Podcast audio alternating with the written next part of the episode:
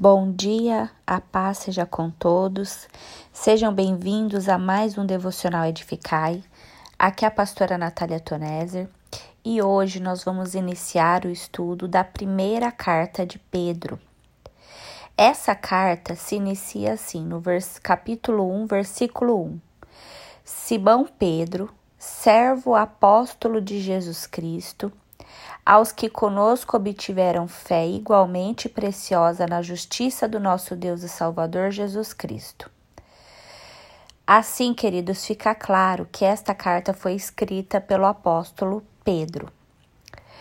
Pedro escreveu esta carta em uma época de perseguição aos cristãos. Eles estavam longe da sua nação, da sua terra, por causa da perseguição. Eles eram como fugitivos em terras estrangeiras. No Ponto, na Galácia, na Capadócia, na Ásia e na Bitinia, uma área do norte dos Montes Touro, na Ásia Menor, que é a atual Turquia hoje. Os cristãos, eles eram perseguidos naquela época não porque eles eram rebeldes, mas pelo simples fato de professarem o nome de Cristo eles passaram a ser caçados, espoliados, torturados e mortos. E a perseverança na fé em meio a todos esses sofrimentos e perseguições é o tema central dessa carta de Pedro. O apóstolo deixa claro que a vida cristã não é indolor, os cristãos devem suportar os sofrimentos e a perseguição como parte da jornada rumo ao céu. Eles devem permanecer fiéis em tempos de aflição, sabendo que Deus os reivindicará e que eles desfrutarão da salvação prometida pelo Senhor. Como Cristo sofreu e depois entrou na glória, assim também os seus seguidores sofrerão, antes de serem exaltados.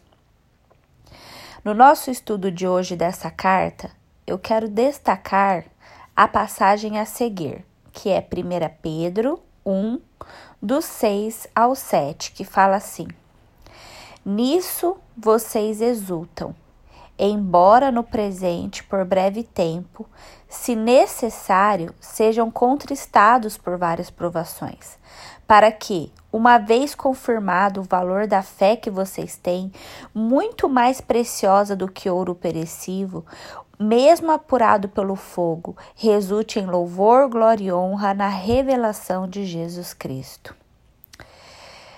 Irmãos, existem momentos na vida do cristão em que será necessário passar por várias provações, como disse aqui o apóstolo.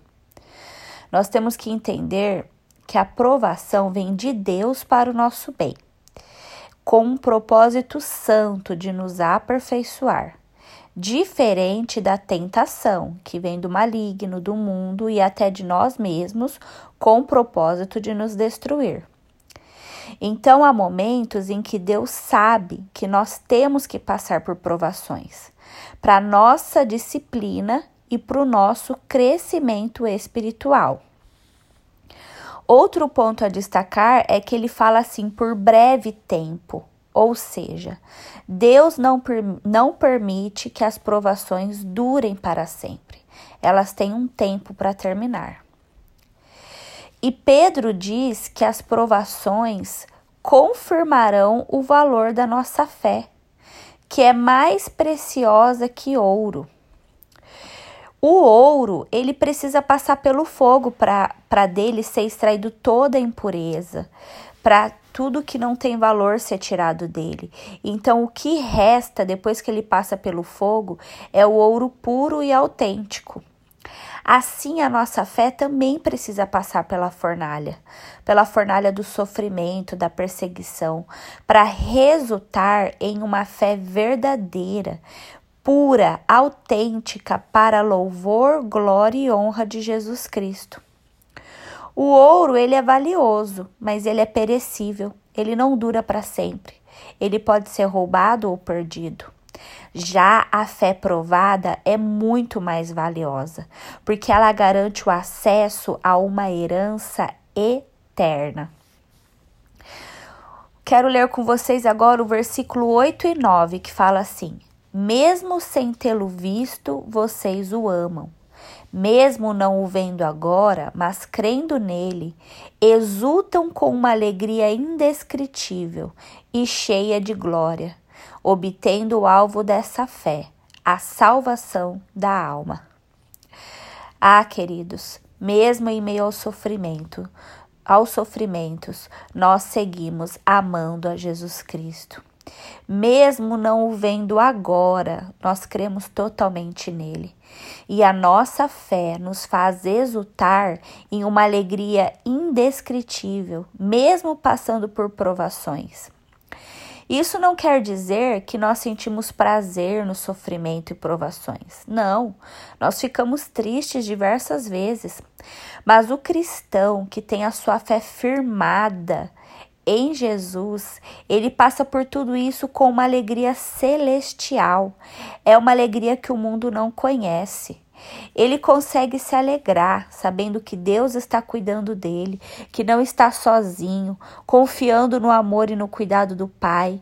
Assim ele passa pela fornalha, confiando em Deus, com seu coração alegre e cheio de paz. E ele termina dizendo: olha essa frase, obtendo o alvo dessa fé, a salvação da alma. A salvação, queridos, é uma dádiva, um presente de Cristo, e nós a recebemos pela graça mediante a fé. Por isso que nós temos que guardar a nossa fé. Portanto, irmãos, nós precisamos passar pelas provações para nossa fé ser provada. Nós temos consolo de Deus, nós temos amparo. Deus não permite que dure para sempre. Nós temos herança eterna, temos esperança em Jesus Cristo que voltará. Portanto, permaneça firme na sua fé. Essa tempestade vai passar. Deus te abençoe, que você possa meditar nesse devocional e tenha um excelente dia.